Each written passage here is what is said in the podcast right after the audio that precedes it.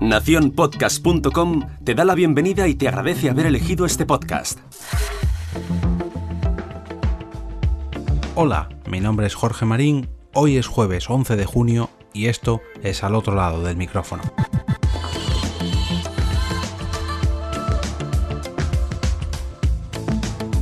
Estamos acostumbrados a que haya películas o series basadas en libros e incluso ya hemos visto alguna que otra serie basada en podcast.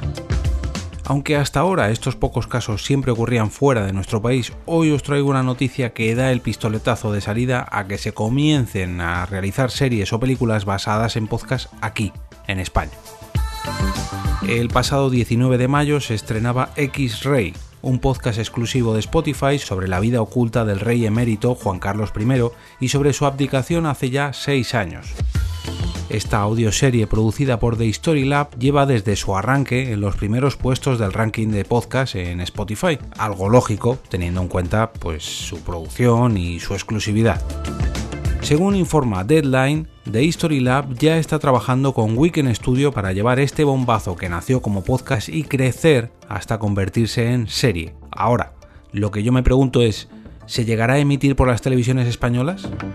Weekend Studio está detrás de H, la serie estrenada en Netflix, pero claro, Netflix es una plataforma de vídeo bajo demanda, que nada tiene que ver con las televisiones españolas en abierto, podríamos decir, ya sean públicas o privadas.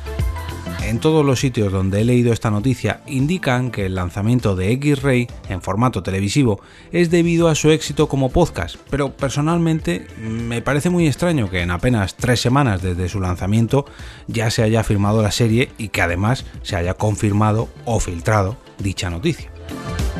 En mi opinión, creo que se trata de un producto muy ambicioso que efectivamente ha comenzado a andar como podcast, pero que ya tenía previstos estos primeros pasos hasta llegar a serie. Pero ya digo, esto es solo mi opinión personal.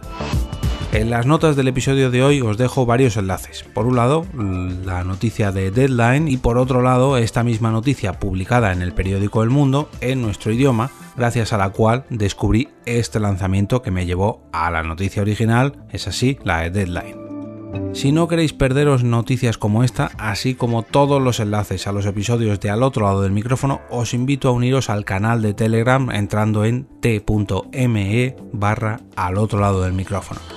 Allí, además de estos propios episodios, obtendréis los enlaces a las herramientas, curiosidades, recomendaciones o noticias como la de hoy que os traigo cada día.